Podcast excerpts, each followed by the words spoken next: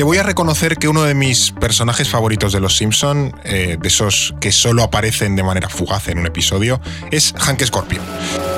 Eh, tengo un pequeño problema, Hank. Ahora no, Homer, espera un segundo, ¿quieres? ¿Pero qué pasa? Nada, problemillas con el gobierno. Ah, Esos pelmazos siempre están fastidiando al pequeño y mediano empresario. Eh, podría decirse que es un Montgomery Barnes bueno, un magnate que trata muy bien a sus empleados, pero luego es el ejemplo de supervillano. Está basado, Hank Scorpio, en la figura de Richard Branson, el que posee el imperio Virgin, que habrás escuchado sus discos, porque tiene una discográfica, o volado en sus aviones. Hoy esa asociación entre Hank Scorpio ya no se hace con Richard Branson, sino con Elon Musk.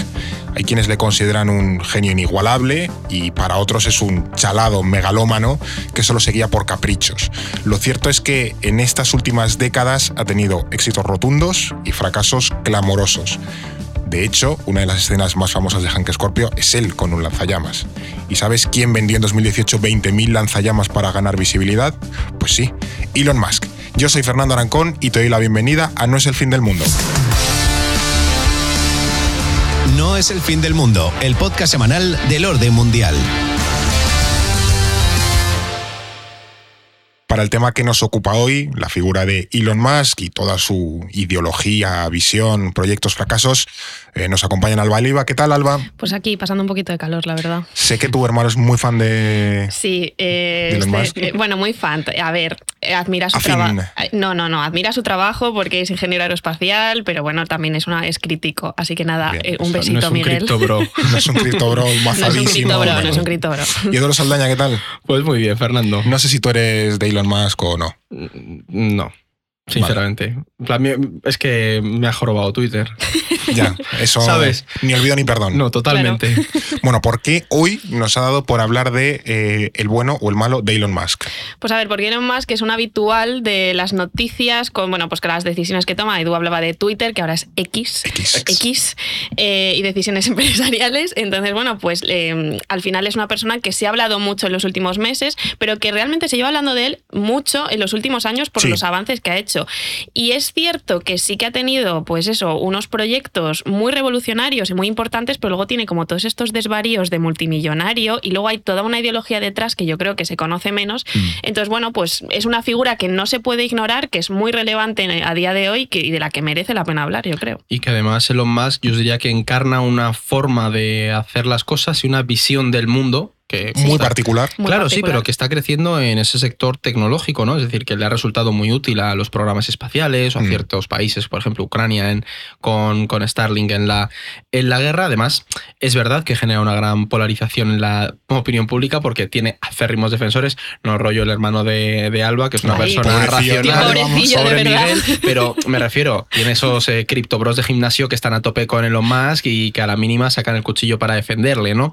Entonces, eh, depender demasiado de él o, o aceptar sus ideas sin cuestionar si son o no buenas, no está bien. Es decir, tenemos que plantearnos qué representan o qué hay detrás de figuras que están cogiendo ese peso como el de Musk. Y eso es básicamente lo que vamos a hacer hoy. Sí, has planteado eh, una cosa interesante que es eh, valorar la figura de Elon Musk de forma crítica en el buen sentido de que al final ha hecho, Sí. ha tenido proyectos muy buenos, ideas muy buenas, pero también unas, unos mojones impresionantes. O sea, es que no, no- y hay que hablarlo como tal. O sea, hemos hablado, hemos apuntado, luego ahondaremos más en ello. El ejemplo de Twitter, ¿no? Que era una plataforma que estaba bien y en realidad hay cierto consenso en que la ha empeorado, ¿no? Y luego tiene otros proyectos como pues, el Hyperloop, el túnel este mm, de Las Vegas, Sí. SpaceX, Tesla, o sea, hay muchos proyectos a su alrededor que, que conviene que, que- que analicemos, bueno, yo creo que de manera ponderada, ¿no? Viendo un poco qué ha hecho bien y qué ha hecho mal. Pero vayamos al principio de todo.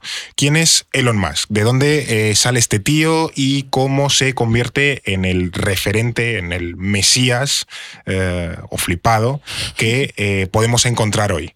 Pues a ver, eh, sí que es cierto que la historia de Elon Musk se parece bastante a la de otros multimillonarios o innovadores como, pues como, yo qué sé, por ejemplo, como Bill Gates o Steve Jobs o Mark Zuckerberg. También tenía un garaje. Te iba a decir eso No sé, si, no sé si tenía un garaje, pero es un poco esta, esta imagen de nerd inadaptado, Sí.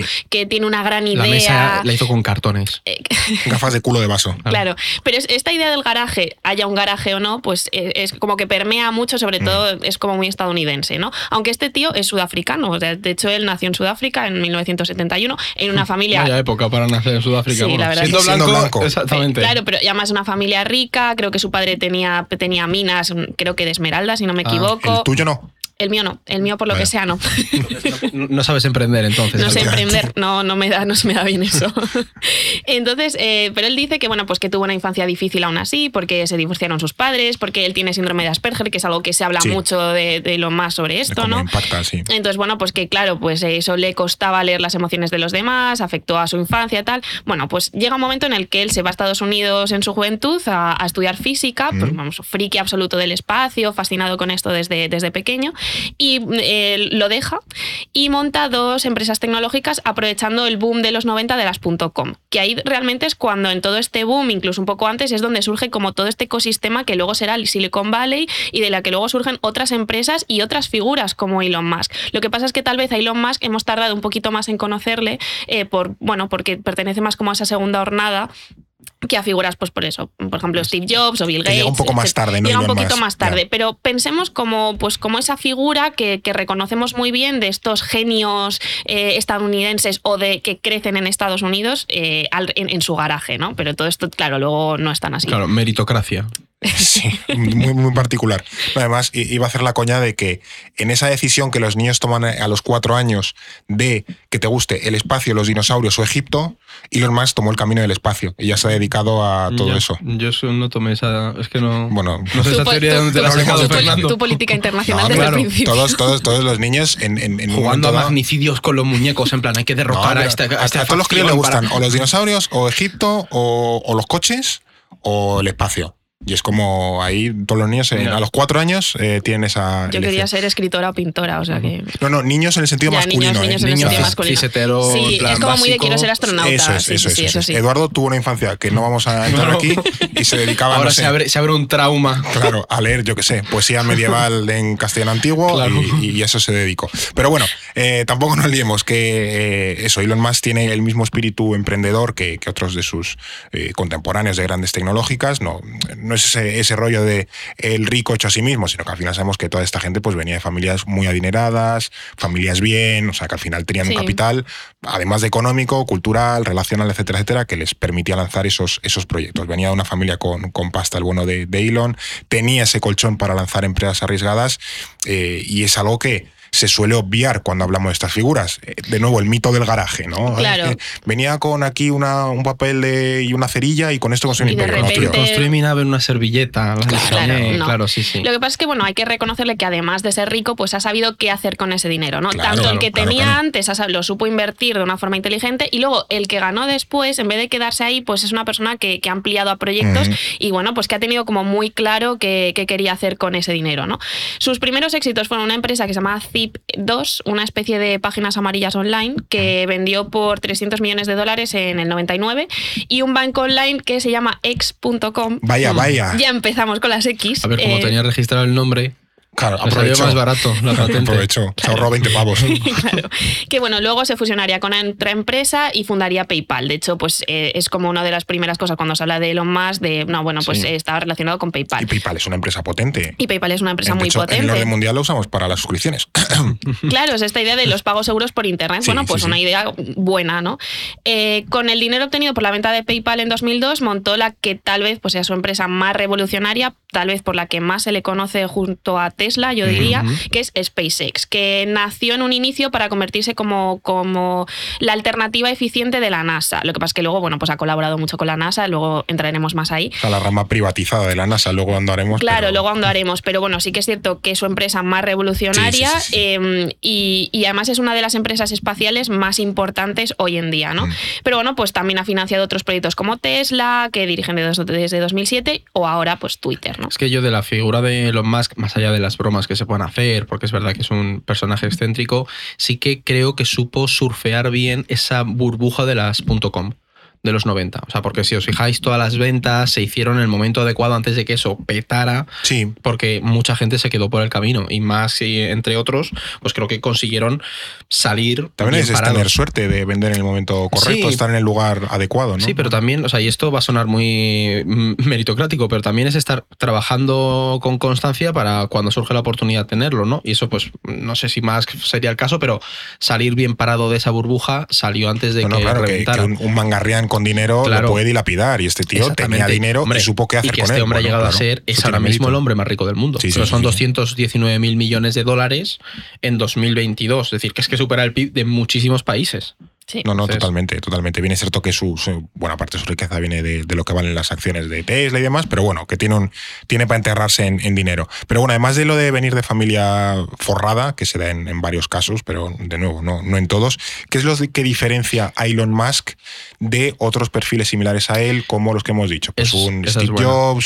Bezos de Amazon, Steve Jobs es el difunto fundador de Apple, Bill Gates de Microsoft, bueno, ahí hay como una especie de Pues caterva de, de gurús de sobre todo te diría que Elon Musk tiene empresas mucho más diversas. Es decir, el resto, pues tú piensas en un Steve Jobs o, o Zuckerberg o se me acaba de olvidar el de Amazon. eh, Bezos. Bezos. Los nombres, ¿eh? es que es horrible. Sí, no es tu Eh, nunca no, no, no, fuerte. Bezos, por ejemplo, digamos que todo su imperio se ha construido eh, surgiendo de la matriz, de la empresa Core. Pero Elon Musk se diferencia en ellos en cuanto a que él no busca, o sea, no simplemente crea un proyecto y empieza a sacar derivadas, sino es capaz de plantearse eh, qué retos hay a futuro y qué puedo hacer yo para asumir esos retos, ¿no? Por eso le encuentras financiando proyectos que pueden parecer excéntricos o irreales, porque los está planteando en un problema que va a surgir más adelante. Creo que de los grandes genios de las tecnológicas es lo que más diferencia a un Elon Es Musk. como el más prospectivo. Sí, yo te Sí. diría, sí. So- y sobre todo como que tiene una visión muy variada, ¿no? Que dice, eh, me interesa el espacio, hago una empresa espacial. Me interesan los coches y me interesa el tema de la electrificación del transporte. Hago, eh, financio Tesla. Claro. Entonces eh, me meto en Twitter. Al final no tienen por qué tener una relación entre ellas. que Si eso a lo mejor Bezos nos lo ha empezado a hacer ahora. Claro, Bezos es una figura también controvertida, da para otro episodio Se, se también. compró el Washington Post, que le pertenece. Claro. Hace unos, Claro. hace unos años. Sí, pero Bezos al final, toda la estructura que creó alrededor, pues todo el sistema de delivery, estaba como muy enfocado primero a Amazon. Y una vez has asentado el bicho grande, ya con eso ha empezado a dar otros saltos, ¿sabes? Pero más, Sí, o- es verdad que ejemplo, tenías Am- Tesla, SpaceX, todo como muy Amazon ahora está invirtiendo en tema de inteligencia artificial, pero dentro del marco de Almacenamiento, Amazon. pero almacenamiento dentro- en la nube. Claro, pero Claro. dentro del marco de Amazon. No crea una empresa Eso nueva es. que se llame Chimmy Winnie y que se dedique a otra cosa. claro. Sí, o si nos vamos, por ejemplo, a Steve Jobs o Bill Gates, que son como las figuras así, a lo mejor más antiguas dentro de lo que es Silicon Sí. Valley, pues son, son figuras que apostaron por su empresa pues, eh, mm, tecnológica. Eh, vamos a Microsoft, y entonces es todos los productos de Microsoft. Mm. O eh, Apple, pues todos los productos Apple. Es. Muy revolucionario, pero el asentar la empresa y ir haciendo que se tal. No, Justo. Elon Musk no, Elon Musk dice, mm, esto, me interesa esto, lo hago, me interesa esto, lo hago. Pues esa, mm, esa personalidad le hace, le hace muy llamativo. Y luego también sí que es cierto que yo creo que le, diferencia un poco, tal vez no de Bezos, porque ahí, bueno, podemos entrar a una competición, que esto, en fin, Personaje muy. son personajes tal. Sí, yo, o sea, pero, yo a veces no le tenía como un. Como que Es estaba un poquito. recuerda al malo de Superman. eh, Bezos eh, tiene, bueno, esto no lo sé muy bien, esto en comentarios a lo mejor hay gente que lo, que lo sabe mejor. Un amigo de un amigo. un amigo, un amigo. no, eh, creo que le sacaron unos chats eh, como súper problemáticos. Mm, Bueno, pero esos Cosas como que poco son raras. dramas de rico. Claro, gajes Sí. del oficio de ser el uno de los hombres más ricos Claro. del mundo. Ah. Sí, pero en, en esa figura de ser excéntrico, que a lo mejor hay Bezos y Musk pueden entrar a una competición, Musk también tiene como una, es una figura muy excéntrica. Sí. Entonces, por eso llama mucho la atención. Tú ves a Bill Gates y dices, bueno, no era excéntrico. Ves a. Steve Jobs y tiene como esa imagen tal que, que era un gurú, pero no era excéntrico necesariamente. Elon Musk sí, y además eh, como que lo da a conocer. Bueno, Él como no utiliza era excéntrico, Twitter. pero quiso curarse el cáncer con agua con azúcar y se murió. Sí, O sea que. Sí, Ya, pero, pero es que pero a lo mejor no lo tuiteaba. Era un genio, es- pero eh, también era idiota. si algún día hacemos uno bueno sobre la, mm, la ideología del Silicon Valley, en la ideología del Silicon Valley también está esa corriente hippie, de gente que acaba creyendo en, pues, en placebos. En el atrapasueños. Exactamente. Es decir, tú tienes los, los ultra racionales y luego otros que acaban haciendo yoga y reiki, cosas así. Pues nada, pues. eh, Sí, pero por Jobs ejemplo. Steve Jobs a lo mejor no llamó a su hijo X, no sé qué, no, No, sé cuánto. no, no, no, no. O mm, no tuitea unas cosas como muy extrañas. Y Elon Musk Correcto. tiene eso. Que todos seguramente estén fatal de lo suyo, desde luego. Sí, sí. Pero bueno, eh, hablo más a nivel de imagen pública. Sí, Claro. sí, sí, sí, sí, Sí, o sea, es verdad que Elon Musk también con- con- ha construido su personaje en base a eso, ¿sabes? Sí. No, y luego al final eh, es lo que tú apuntabas, ¿no? Que tiene como esa visión de dónde quiere llevar a la humanidad, que a lo mejor es mucho más ambicioso en ese aspecto, Claro. ¿no? Como más filosófico. Pero tienes también que venderlo de cara a Claro, sea, claro, pública. que llames claro. a tus hijos X, alfa o no sé cómo se llaman, unos es nombres muy impronunciable. extraños. Claro, Le voy a llamar José a ese pero- niño. Sí, pero también representa un poco de voy por delante de lo que el resto está haciendo. Innovo hasta en qué nombre le pongo a mis hijos, ¿sabes? Sí, pero luego sí que es cierto que, bueno, al final muchas de las empresas de Elon Musk dependen de la financiación pública, tiene acuerdos muy importantes con empresas públicas, con agencias públicas. Entonces, esto rompe un poco esta imagen de el super pro de la empresa privada. No es tan así. Y bueno, Mm. porque realmente su modelo de negocio funciona así. Pues, pues ya está, no, no tiene por qué ser malo, ¿no? Pero sí que crea, genera una contradicción en lo que él se, como él se presenta y, y luego lo que realmente hace. Y también, tal vez en su propia ideología, en otras cosas que luego él defiende, que ahí pues ya podemos ahondar después. Porque metiéndonos un poco en materia de su trabajo, de su trayectoria, uno de los pilares, eh, tú lo has apuntado, Alba, es esa exploración espacial, uno de sus eh, grandes intereses. De hecho, llega a decir que él quiere morir en Marte eh, Sí. Y su objetivo vital eh, es colonizar el planeta rojo, eh, Marte. Eh, po- ¿Por qué este señor quiere morirse en Marte? Y sobre todo, creo que lo más interesante es qué hay detrás de esa aspiración, qué le mueve a querer colonizar Marte. Pues yo es que os diría que al final la aspiración de, o sea, la magia de la exploración espacial es algo que mueve a todo el mundo, ¿no? O sea, a todos nos gustaría en mayor o menor medida o nos emociona imaginar a la humanidad pisando Marte o descubriendo el espacio. Es decir, eso al final está ahí, ¿no? Y de hecho, Así mucho ha visto tú la Guerra de las Galaxias, ¿eh? No, pero, yo creo que es tú algo piensa, que ejemplo, está en- presente. tú piensa, por ejemplo, en la llegada del hombre a la luna. Eh, por mucho que luego analices qué había detrás, qué ideología había detrás, la competición geopolítica, etcétera, ¿no? Eh, es algo que tú lo ves y, y te puede emocionar en mayor o menor Sí, medida. mola. ¿no? Y, mola. so- y sobre todo hay que entenderlo dentro de la lógica estadounidense, que esto tiene mucho que ver. ¿Os acordáis el capítulo del intervencionismo que hablábamos Sí. del destino manifiesto?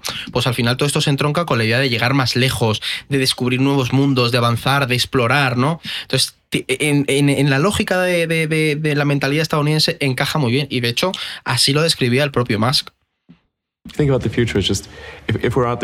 Imaginando el futuro. Es mucho más emocionante e inspirador estar ahí fuera explorando que quedarnos confinados para siempre en la Tierra. Pero claro, una cosa es llegar a Marte, explorarlo, y otra es colonizarlo, que es lo que plantea Elon Musk. Sí, lo de convertirnos en una especie multiplanetaria, pues igual. un rollo, la peli esta de Schwarzenegger Desafío total, desafío qué total. pues, es un poco eso, pero el problema es que Musk ve Marte o el espacio exterior como una alternativa a la Tierra. Es decir, lo ve como un lugar al que huir cuando la Tierra ya colapse, ¿no? O sea, lo que está haciendo es apelar a una épica de, de construcción de nuevos mundos, de, de expansión de las propias capacidades humanas, pero en el fondo, al final lo que busca es el, el- el escapismo de lo de aquí, ¿no? Un escapismo que, que requiere de muchos recursos y de inversión y que Ahora explicaremos esto que es esto del escapismo, porque creo que es una idea muy interesante en lo que Sí. hay que. Y de hecho, yo ahí, cuando estemos con ello, voy a recomendar un libro. Bueno. Todavía no. Estén Es pendientes. me, me está es recordando, me está recordando un poco, ahora se ha puesto un poco de moda estos videojuegos sobre exploración espacial que son de mundo abierto y Uf, puedes hay ir buen- de- hay- Outer hay- Worlds, ¿no? Yo creo que Outer Wilds es es, el mejor Wilds. videojuego Sí, sí, sí, del sí. mundo. Ese muy videojuego. bueno, sí, sí, es buenísimo. Pero es ahora va a salir uno de Bethesda, es que no sé cómo se llama, Space, no sé qué, que básicamente puedes explorar. Y van a hacer uno de mundo libre de Star Wars. Claro, entonces Eso yo creo que está poniendo un poco de moda eso, de A llegar a nuevos planetas, nuevas fronteras, a un, un rollo Red Dead Redemption versión Claro, espacial. Pero de Eh, nuevo, es que eso siempre ha estado presente. Es que ¿qué es el lejano oeste? Claro, es que, claro, claro, De repente claro. el espacio es el. Es que Star Wars es el lejano oeste, pero eh, en, en el, en, la- en las estrellas, ¿no? Entonces al final Elon Musk también se entronca un poco con eso. Claro, se nos han acabado las tierras inexplorables, pues ahora vamos a los planetas inexplorables, ¿no? Durante, Justo. si nos vamos al, al siglo XVIII, siglo XIX, ese afán explorador pues llevó a todo un sistema colonizador imperialista. Bueno, tal vez no coloni- colonicemos a ningún alien, ¿no? Pero ya directamente el llegar a Marte bebe, o, de, o llegar a la Luna también, si nos ponemos así, y explotar sus recursos o ex- explorar ese tipo de opciones, aunque todavía es muy lejano, claro, esto no va a pasar pasado mañana. ¿vale? Hay que, hay que ponerlo como en un en muy a largo No, nosotros plazo. yo creo que no lo veremos. No lo veremos, ni bueno. em, eso al final apela pues a todas estas ideologías que vienen de fondo. De hecho, hay un, hay un episodio muy interesante de un podcast que, que reflexiona además mucho sobre estas figuras, se llama Tech Won't Save Us, que es, es muy Es en bueno. inglés, ¿no? Es en inglés, sí, es en sí. inglés, pero bueno, eh, lo recomendamos, que habla precisamente de la ideología de, que hay detrás de la exploración espacial. Y bueno, pues, pues es interesante darle, darle esa vuelta. La cosa es que, claro, estas ideas de Elon Musk pues, le han llevado a revolucionar la industria espacial, el- el- la economía espacial, y además de una forma bastante positiva para, para agencias públicas como la propia NASA, ¿no? Porque, bueno, en el fondo hay partes de ese discurso de Musk que entroncan con, con el propio discurso de la NASA y, y que convergen, y por lo tanto ambas se benefician. No es el fin del mundo, el podcast semanal del orden mundial. Ahora iremos eh, a analizar un poco en profundidad esa importancia de, de SpaceX, también en la, en la ideología de Silicon Valley, que es lo que tú apuntabas antes, que yo creo que al final es lo que le da sentido a todo, a todas esas empresas. Ahora ya digo, vamos con, con SpaceX, que es como su niño mimado, por así decirlo. Su, Sí, yo creo que sí. Sí. Eh, ¿Qué han supuesto los avances de esta empresa para la exploración espacial?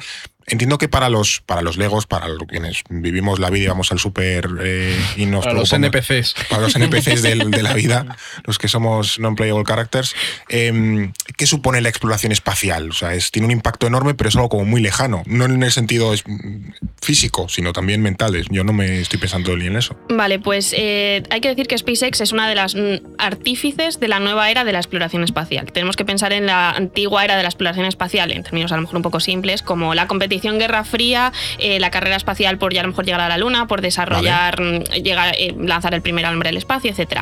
Luego se entra en una etapa un poquito más de cooperación, que ahí tenemos el, el gran exponente es la, la Estación Espacial Internacional, Sí. eh, que es como eso, pues un proyecto científico que convergen distintas nacionalidades de cooperación. Yo creo que además a mí, ya en lo personal, me parece un proyecto súper bonito, Sí. como a nivel de, de- que habla de la cooperación humana, ¿no?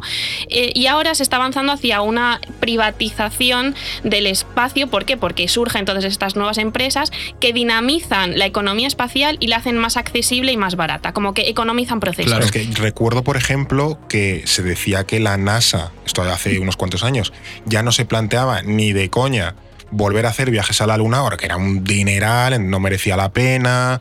Pero claro, tú lo, es lo que tú dices, en el momento en el que empresa, em- entran empresas privadas y se las apañan para hacerlo más barato, vuelve ese interés por la Sí, exploración espacial. Justo, como que lo renueva. De hecho, la NASA tiene su propio proyecto, pero es muy posible que los proyectos de SpaceX y de la NASA converjan y de hecho, pues aceleren todo pues, el, el proyecto Artemisa y todo Claro. esto, ¿no? Hay que decir que, bueno, pues SpaceX fue la primera empresa privada en poner un cohete en órbita en 2008, o sea, fue la pionera de esto.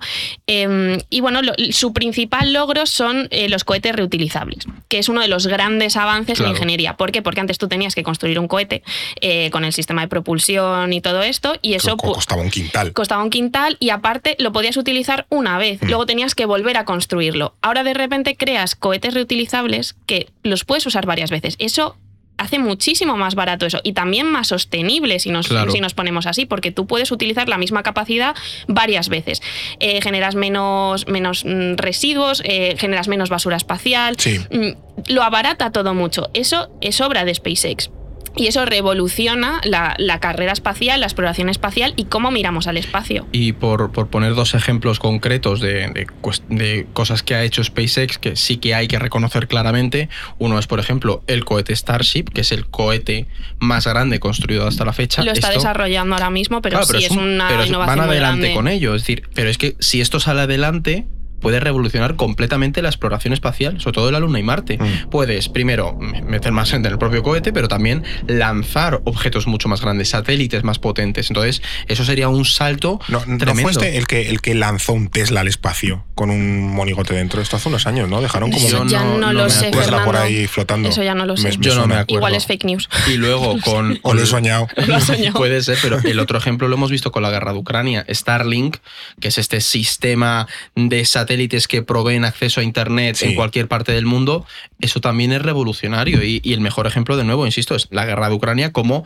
de repente esta empresa privada y este servicio, Starlink, puede suponer un cambio de, en la lógica de la guerra para uno de los bandos. De repente Ucrania tiene acceso a Internet en cualquier lado y de manera voluntaria al principio, que luego creo que ahora los, los está cobrando, pero cedió Starlink ese, ser, sí. ese servicio y fue algo que un actor privado cambió o influyó en el curso de una y, contienda. Y, ha sido fundamental, y es lo que tú decías, cuando Elon Musk dijo que a lo mejor deja de proveerlo, el Pentágono dijo ni de coña, o sea, sigue, sigue dando eso, ya nos apañaremos con las cuentas. Claro, y... pero eso, pero ese ejemplo de Starlink ya es, es un ejemplo muy bueno para, para mostrar el poder geopolítico claro, que va acumulando claro. Elon Musk, porque además si tú generas innovaciones, tanto por ejemplo esto en el espacio, en su relación con la NASA, a nivel estas, puedes llegar a facilitar proyectos muy importantes para la geopolítica de Estados Unidos, para el poder geopolítico de Estados Unidos, como es volver a la Luna Claro. o lanzar un proyecto ya más a futuro de, de llegar a Marte. ¿no? Sí. Eh, eh, y por otro lado, pues generas estas eh, capacidades de proveer Internet a un país en guerra y dándole una ventaja estratégica, pero al final Elon Musk, pues él dijo, bueno, es que esto no me lo están cobrando bien, tal, igual suspendo el servicio y se armó un poco. Sí, sí, sí, pero sí, claro, sí. él tiene esa capacidad, pues ya te hace reflexionar, aunque luego no vaya a ningún lado, eh, qué, qué capacidad de decisión tiene una figura como él y sobre todo una figura tan cambiante y tan imprevisible como es Elon Justo. Musk. Eh, tú has dicho eso, que la NASA ya estaba colaborando en el año 2006 ¿no? con, Sí. con SpaceX. ¿Qué beneficios le ha aportado a la empresa de Elon Musk a, a- a la NASA? No sé si hay algún también riesgo asociado en depender en exceso de empresas privadas para eh, empresas en el sentido de, bueno, de proyectos tan, tan importantes ¿no? o tan, tan trascendentales para la humanidad. Pues a ver, eh, así uno muy tangible, antes que hablábamos de la, de la Estación Espacial Internacional, durante varios años eh, los astronautas estadounidenses dependían de los transbordadores rusos Mm. para subir a la Estación Espacial Internacional. Claro, en un momento de colaboración y tal, pues no pasa nada, Sí, pero bueno, es incómodo, ¿no? Tener que depender de otro país para subir a ast- a tus astronautas. ¿Qué pasa? Que ahora entra en juego SpaceX, eh, generan un contrato, eh, consigue desarrollar unos transbordadores y ahora pues hay astronautas y de otras nacionalidades que eh, suben a la Estación Espacial Internacional con transbordadores de SpaceX. Por lo tanto, permite a Estados Unidos dejar de depender de Rusia Claro. eh, en esta cuestión. Eso es algo como muy tangible. Y a ¿no? la vez la NASA, como entiendo que le paga a SpaceX para que pruebe sus cosas, o sea, Claro, que es claro, claro. win-win, Empresa, ¿no? esta- empresa estadounidense, Claro, claro, claro, ¿sabes? Claro, claro. Luego, bueno, pues también tiene los, estos proyectos de vuelta a la Luna y tal. Sí que es cierto que la NASA tiene sus propios proyectos, está desarrollando sus propias naves, eh, los, tiene ya como pues, distintas capacidades alrededor de la tecnología de la misión Artemisa que va a montar alrededor de la Luna. Pero bueno, esos son proyectos muy caros y a lo mejor te acabas beneficiando de la tecnología de SpaceX o de, de hecho, le ha, le ha otorgado algún contrato para explorar ciertas, no sé exactamente qué, pero bueno, para desarrollar X capacidades alrededor de los proyectos Artemisa. Mm. Pues bueno, a lo mejor llega un momento en el que ellos se benefician de la nave que tú mencio- mencionabas antes, de la, de la Starship, ¿no? O de tecnologías similares. Bueno, pues ahí es muy probable que converjan. De hecho, aquí ya hay una crítica de algunos. Yo, yo hace tiempo leí un artículo, no recuerdo en qué medio eran, si era Foreign Policy o The Economist o algo así, que apuntaba que la NASA se equivocaba apostando por proyectos tan grandes como la, la vuelta a la Luna y tenían ellos que, que, pues, que apostar por vías más científicas o, o proyectos a lo mejor un poquito más experimentales de, de exploración científica y dejar estos como grandes proyectos ingenieriles a empresas privadas como el propio SpaceX o como otras. ¿no? Pero bueno, al final estamos en un escenario en el que hay una colaboración público-privada muy clara y que se puede avanzar y que pueden beneficiarse a nivel de objetivos. Pero es verdad que hay unos riesgos, y yo aquí No, claro. eso te lo diría, es decir, porque que está muy bien, pero se corre el riesgo, la NASA corre el riesgo de depender en exceso de un SpaceX. Que eso es peligroso porque, oye, el- al final les puedes acabar dando mucho margen o sea, y, y que se coman terreno y tú acabes dependiendo demasiado. Sobre todo, además, teniendo en cuenta cómo es Elon Musk, que es un perfil que podemos decir es bastante impredecible. Sí, o ha Mira, tenido, ahora- sobre todo con Twitter, ha tenido muestras de. Claro, entonces al final, cuanta más capacidad de decisión tengan, menos eh, poder vas a tener tú a futuro, sobre todo el desarrollo tecnológico espacial. ¿no? Entonces yo creo que ahí la NASA, y asumo que al final el gobierno estadounidense acabará poniéndole un poco de coto a esa relación público-privada y el peso que va ganando el propio SpaceX en todo el ámbito o sea, espacial. Es que esto, o sea, parece que una cosa súper loca, revolucionaria, novedosa, pero estoy pensando en que no se eh, diferencia demasiado de cuando en los siglos XVI-XVII el Reino Unido o los Países Bajos le daban una concesión a una A la empresa, com- claro, la Compañía neerlandesa orientales. Orientales, sí, pues oye, te vas a las islas de no sé dónde, te montas allí tu chiringuito, me pagas una, unos Sí. tributos al año y tú te haces allí lo que te dé la gana. Y al final, por ejemplo, en la India, la compañía británica de las Indias Orientales se montó un estado, básicamente, Sí, para, sí, sí. eh, dominado por una compañía privada. Entonces, eh, salvando las distancias históricas y espaciales, también es un poco lo que entiendo plantea Elon Musk de, bueno, yo, tú déjame a mí, yo pongo el dinero, yo exploro el espacio y a lo mejor cuando llegue a Marte en el año 2080, dice, Sí, cojo unas concesiones de recursos claro, que se encuentren el, y ya mineral está. de no sé qué que me encuentre lo exploto yo. Claro, claro, y además ahora mismo no hay una regulación internacional al respecto de quién explota esos recursos. O sea, son como unos problemas muy futuristas, pero que ya están surgiendo. Claro, y que, es- a lo mejor tenemos que la- empezar la, a. curva de la tecnología va desarrollándose cada vez más rápido, entonces el problema cada vez está más cerca o el Claro, reto. Claro, claro, claro. Y bueno, otra cosa preocupante es la propia ideología eh, de Elon Musk, ¿no? Este propio planteamiento. Hace falta colonizar Marte. Que bueno, colonizar, ya ni siquiera colonizar Marte. Hace falta llevar humanos a Marte. ¿Qué aporta a la ciencia eh, llevar humanos a Marte? Esto de nuevo es una discusión. Poder rodar, Nos da- desafío total Claro. en el escenario real. Pero eso no es nos científico, películas, nos da Claro. películas. No, pero. y a mí, yo que sé, una de mis películas favoritas es eh, The Martian, ¿vale? Pero. mm, Yo no he visto algo. pues es muy buena, la verdad. Matt Damon, ¿no? Matt Es, Damon, eh, Matt Damon. Muy, muy guay. Bueno, eh, que me lío. A ver, al final, llevar a humanos a, a Marte o a la Luna, pues eso nos, como que nos toca un poco la fibra y es bonito, pero no deja de ser un proyecto que tiene más de nacionalista que de científico. Sí. Aunque luego haga avanzar la ciencia, que esto es algo que argumenta mucha gente que está metida en temas del espacio, de eh, llevar a la Luna, pues nos permitió desarrollar un montón de tecnologías con las cuales ahora hemos conocido más sobre, sobre el universo, que mm, también nos permite mirar a la Tierra de otra forma. Si los satélites que, satélites que tenemos orbitando alrededor de la Tierra no monitorearíamos el, el cambio climático, por ejemplo. Entonces, bueno, aquí se generan una serie de dilemas que decimos, ¿para qué llegamos aquí? Pero claro, Elon Musk lo que, pro- lo que propone es como es una idea muy loca de vamos a crear una especie multiplanetaria. Pero al final Marte... What? What? Sí, pero Marte es un, un planeta inhóspito, eh, que es muy difícil que eso se genere.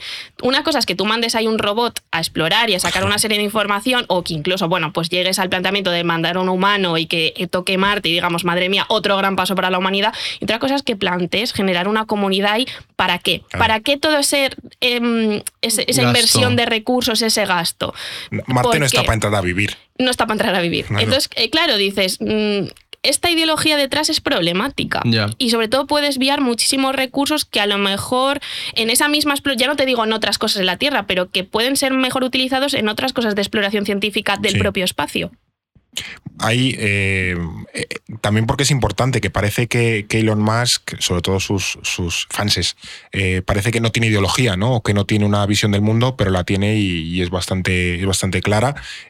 Ahora iremos con ella, pero antes, momento bazar, bazar turco, bazar. Ah, planetario. Sí, pensé que aquí. no te lo hayas traído, Fernando. Chaval, soy un ninja, un ninja, ninja marciano.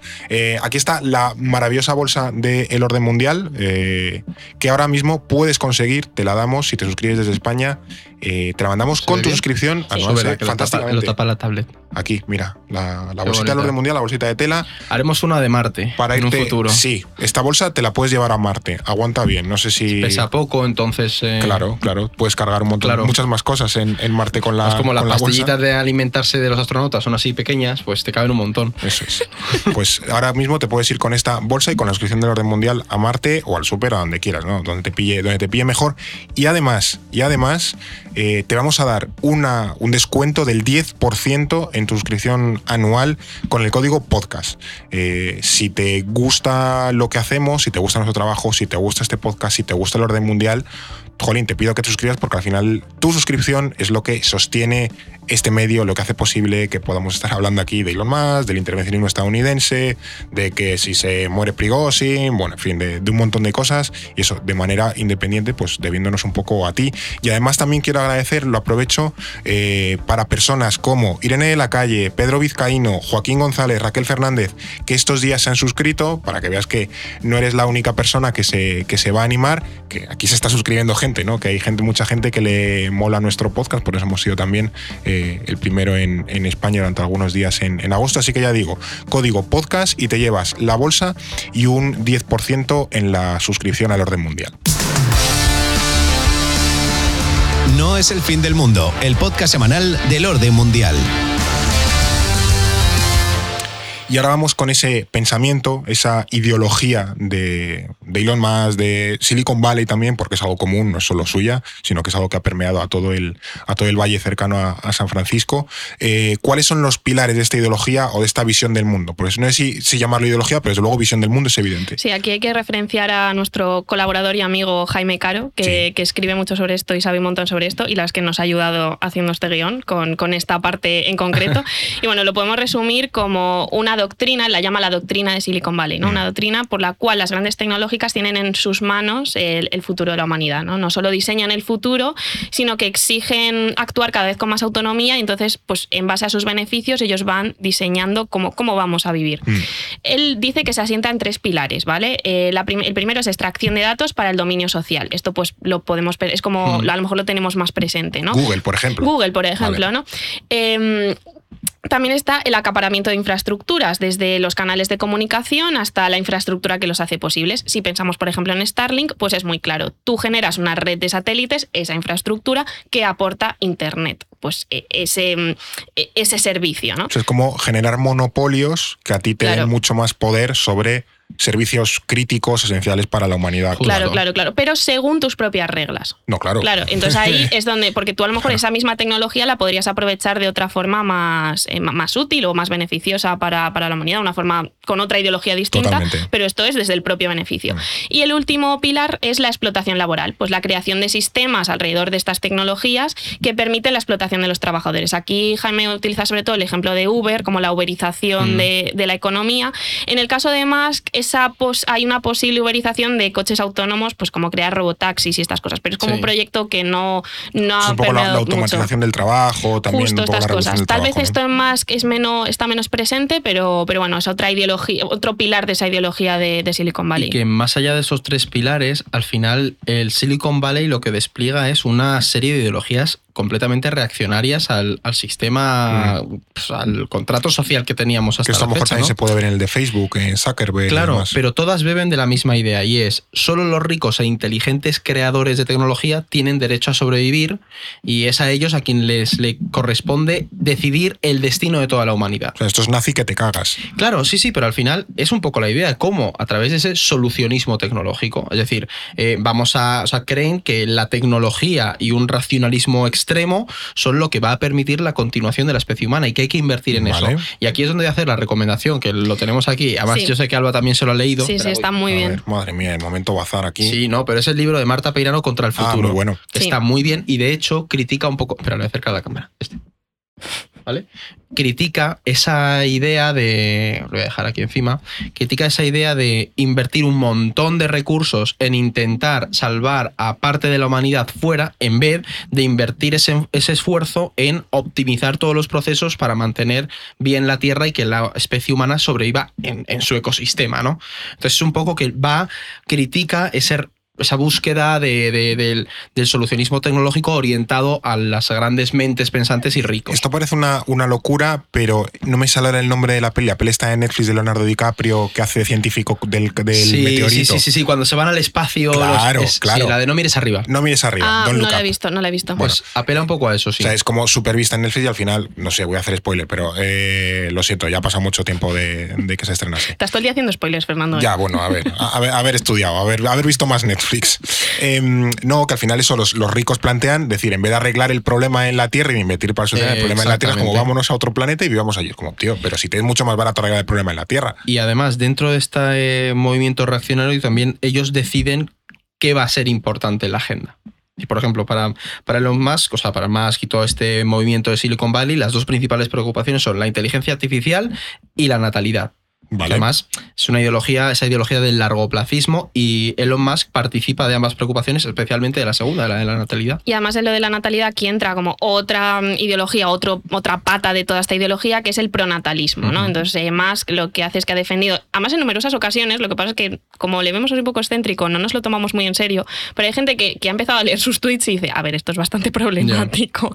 Y él ha defendido que, que, bueno, que hay una crisis de, de natalidad que tenemos que solucionar. Para eso eh, hay que tener muchos hijos. De hecho, él tiene muchos hijos. Eh, aparte de este que tiene un nombre muy raro, tiene muchos, muchos hijos. Y también como muchos gemelos. ¿Por qué tiene tantos gemelos? Pues supongo porque será a lo Tiene como dos pares de A lo gemelos. mejor- Eh, A lo mejor la genética influye, pero Puede que ser, eso, no le salen de dos en dos, No como sé. las- los huevos de dos yemas. emocionando a Arguiñano, ¿no? Exactamente. Em, pero además eh, no tiene que tenerlos cualquier persona, sino que lo tienen que tener eh, pues, los ricos, inteligentes, genios como él, como la gente más lista y mejor preparada de, de la humanidad. ¿Qué pasa? Que normalmente pues, son pues, él, los de Silicon Valley, eh, ricos, blancos. los- Teoría del gran reemplazo. Claro, está, Recuerda mucho a esta idea de la defensa de la raza aria, pero bueno, pues con niños supuestamente superdotados. Madre mía. Esto, claro, se infiere mucho de, de declaraciones que ha hecho él. No es que él a lo mejor necesariamente diga esto tal cual, pero se nota que tiene como ocho hijos o algo pero así. o se sea, nota es- que bebe mucho de estas corrientes del pronatalismo, que hay gente que dice esto directamente, ¿no? Esto, mía. bueno, pues lo unes con la colonización de otros mundos como Marte, pues llegamos a una conclusión que es lo, lo que comentabas tú y además lo que habla mucho, lo que habla mucho Marta Peirano. No les interesa salvar la Tierra ni a toda la humanidad, les interesa salvar a parte de esa humanidad que consideran valiosa ellos. Eh, y esto lleva a planteamientos muy preocupantes que recuerdan pues, al ecofascismo, que tiene otras corrientes y otras implicaciones en, la Tierra mismamente. Y también tiene este punto escapista, que antes hablábamos del escapismo. Sí. Esto se ha hablado sobre todo en ciencia ficción. Voy a recomendar, ha llegado el momento, uno de mi trilogía favorita. Hombre. Que, que es El problema de los tres cuerpos.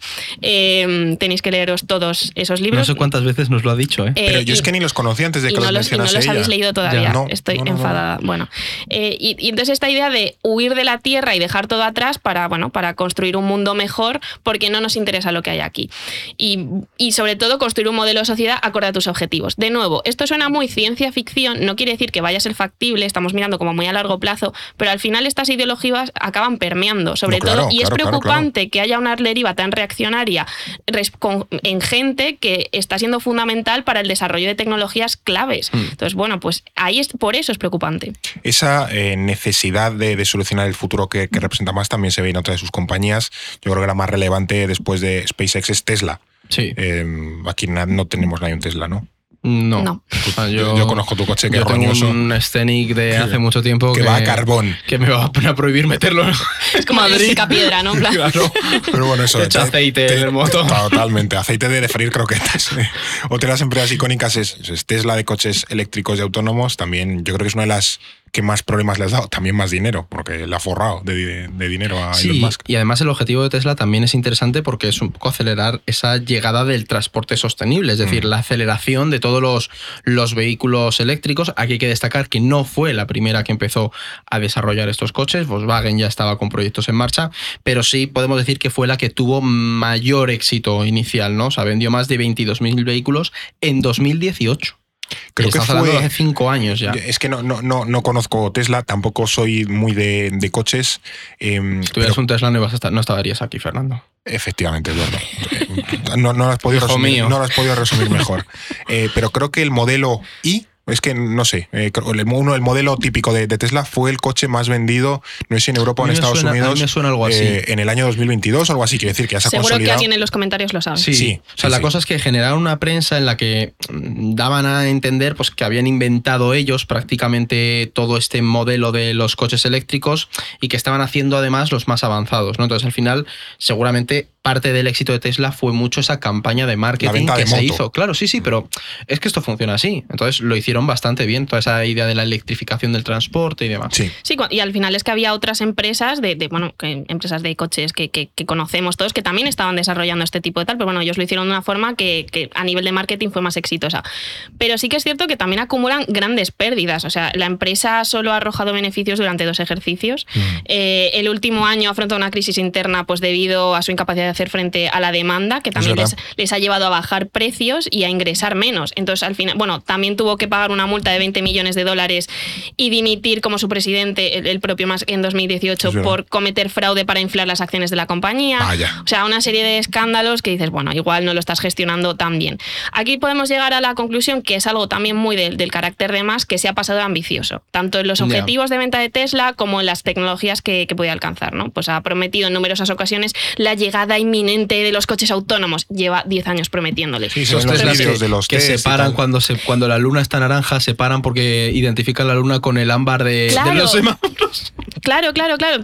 O sea, eh, tiene, o sea, hay sistemas de ayuda a la conducción bastante avanzados, pero que, que ya los está implementando en Tesla, pero han dado problemas, porque de repente no identifican ciertos objetos y eso compromete la seguridad del propio, del, que está en el coche, ya no el conductor, em, y, también del, entorno. Entonces, bueno, pues esto daña muchísimo la imagen de la compañía. Pero aquí, mira, yo voy a romper una lanza a favor, porque igual que me reí ahora de lo de la luna, porque me hace gracia, sí que hay que reconocer que están desarrollando esa tecnología y que están avanzando muchísimo y es en una tecnología buena, porque claro, funcionan los coches autónomos, está demostrado que conducen mucho mejor que los humanos. Y el tema es, bueno, yo eso no, pero si me lo dices, pues. No, no, es que yo, yo, yo sí escribí sobre coches autónomos en, ah. la inteligencia artificial en, en, orden mundial hace años y, y, las investigaciones se ve que el, el, porcentaje de accidentes que tienen los coches autónomos es menor. Cuando dentro de unos años los coches autónomos dominen las calles y, no podamos, y estemos en Transformer, ¿sabes? Yo me acordaré de estas declaraciones de Fernando. No, pero a lo que voy es que, por ejemplo, ahora en esta lucha tecnológica con China,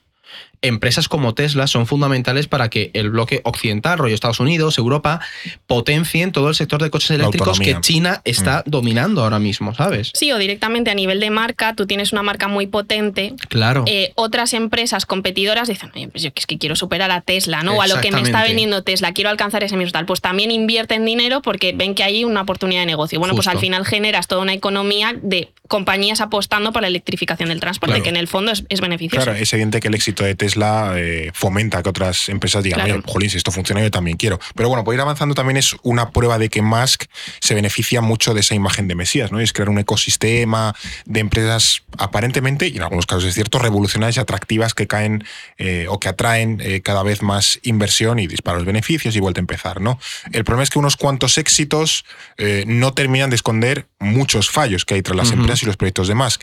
¿Qué proyectos fallidos podemos destacar de, del pues, bono de Elon? Mira, por un lado tienes las promesas incumplidas, que ya hemos hablado de Tesla, pero también lo tenemos en SpaceX. Por ejemplo, la llegada a Marte se ha retrasado de 2026 al 2029. Entonces, bueno, pero a ver. Era demasiado optimista. Claro. como una obra española. Pero es que esto es algo típico en las misiones espaciales, ¿no? Y luego es verdad que hay otras ideas de bombero, pues que al principio parecen grandes genialidades y luego fracasa. Una de ellas es, a mí esta me hace mucha gracia, que es The Boring Company, que básicamente se creó en 2017 para crear un sistema de túneles urbanos y descongestionar gestionar el tráfico de, las ciudades, es decir, ya sea con trenes o, carreteras, se construyó en Las Vegas. Con coches, decía el, el sí, pavo, sí, sí, hay, como dos, era como dos, ah, vale, vale, vale. Mira, básicamente era una empresa de soterramientos. Sí, pero, te lo vende en plan. Lo, lo que la gente se reía es como, eh, hola, en Europa tenemos metro desde el siglo XIX. Claro, esto es como Madrid-Río.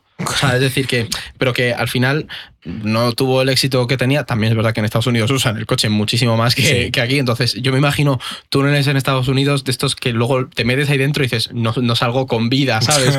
Pero bueno, no funcionó y, acabó, pues, eh, no sé, fracasando prácticamente. Sí que ha construido uno en Las Vegas, pero bueno, pues tampoco ha terminado de funcionar también. No, es que ves los vídeos y es como, pero ¿qué es esta mierda? Sí, se supone que iba a descongestionar, pero luego también realmente no reduce tanto el tiempo de conducción. No sé, no, no le ha funcionado muy bien. Luego tiene otros, tiene uno que se llama Neuralink, que es un proyecto para conectar cerebros a ordenadores y ayudar a personas con parálisis. En principio, en 2020 iban a llegar las primeras pruebas con humanos, pero no ha llegado el caso, ¿no? También quería crear un robot humanoide para 2023, se llama Optimus, pero tampoco llegó tal. O sea, es todo como muy. Voy a hacer esto, voy a hacer esto, voy a hacer esto, este es el plazo y luego no llega pues por el propio proceso de la, de la tecnología. De nuevo, son proyectos muy atractivos que pueden pues, atraer inversión, como madre mía, y lo más que es revolucionario, vamos a darle pasta, pero que realmente hay otras personas u otras empresas o incluso entidades públicas o, hospitales o equipos de investigación que ya están desarrollando este tipo de proyectos y a lo mejor de una forma más exitosa que Elon Musk. Él parece como el salvador de la humanidad, se presenta así, pero ya hay gente haciendo este tipo de cosas. Mm. También se me ocurre, por ejemplo, no, no lo hemos tocado y tampoco sé mucho de esto, Hyperloop, el, el, Ya, el yo es tubo que este que no iba a ir. Eso el- creo que está, o sea, que igual me equivoco, pero creo que está relacionado con The Boring, The Boring Company. Claro, claro, claro, es por mismo. eso. Que era como el proyecto en el que iba a ir una cápsula como a 600, 800 por hora y tal. Y luego no sé, no sé en qué ha quedado, ¿eh? a lo mejor pues que nos lo digan en los comentarios y tal, pero Sí. vamos, que es otro de esos proyectos que está ahí un poco, que nadie sabe muy bien hacia, hacia dónde va. Pero bueno, creo que el ejemplo definitivo de las grandes promesas de Musk que luego quedan en nada es Twitter, ahora se llama X. Eh, y es que Musk está obsesionado, eso lo, lo decías antes con esa letra, también la llama así a su hijo y demás, el banco aquel que se montó en, en el año 2000 o Sí. una cosa así. Eh, lo compró el año pasado Twitter por un pastizal. 2022, sí. 44 mil millones o algo así y está palmando pasta por, por un tubo, un tubo de Hyperloop, pues por ese tubo está palmando todo el dineral. Decía de asegurar la libertad de expresión, convertir esto en una plaza pública y luego pues vamos un poco hacia lo contrario, ¿no? A que eso es su cortijo, se hace lo que se quiere, en fin, no, no tiene nada que ver con lo que prometió.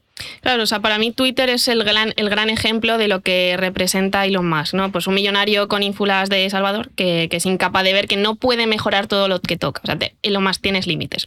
Para. Eres humano como Eres nosotros. humano, ¿no? Y sobre todo que improvisa mucho más de lo que dice. Y, y Twitter lo, lo ha demostrado, Sí. ¿no? Él anuncia un un cambio con el pre- por ejemplo pues con el, el precio de las suscripciones a Twitter Blue que y según llegan las precios las, las críticas cambia el precio Em, pues con, con- ya directamente con, con cómo iba a funcionar la red social el número de caracteres o todas las cosas que ha anunciado siempre se ha tenido que echar un poco atrás las anuncia muy a bombo y platillo y lo dices pero vamos a ver El qué, cartel qué aquel haciendo? fosforescente encima de la sede que... Bueno, es que de verdad. Eh, y también, bueno, pues ha, ha construi- ha contribuido a desmontar esta imagen de Mesías que tiene Elon Musk. Mucha gente que a lo mejor me- le admiraba por sus proyectos ahora dice, pero este tío, ¿qué está haciendo en Twitter? Este tío es, es- es idiota. Claro, y si haces eso en Twitter, ¿qué estarás haciendo en otros proyectos que a lo mejor son bastante Sí, o mejores sea, ideas? daña tu credibilidad claro, claro, en, claro, en claro. otros proyectos. sí. Claro, y además él, lo que tú decías, él decía que iba a mejorar Twitter para convertirlo en una verdadera plaza pública donde se respetase la, la libertad de expresión.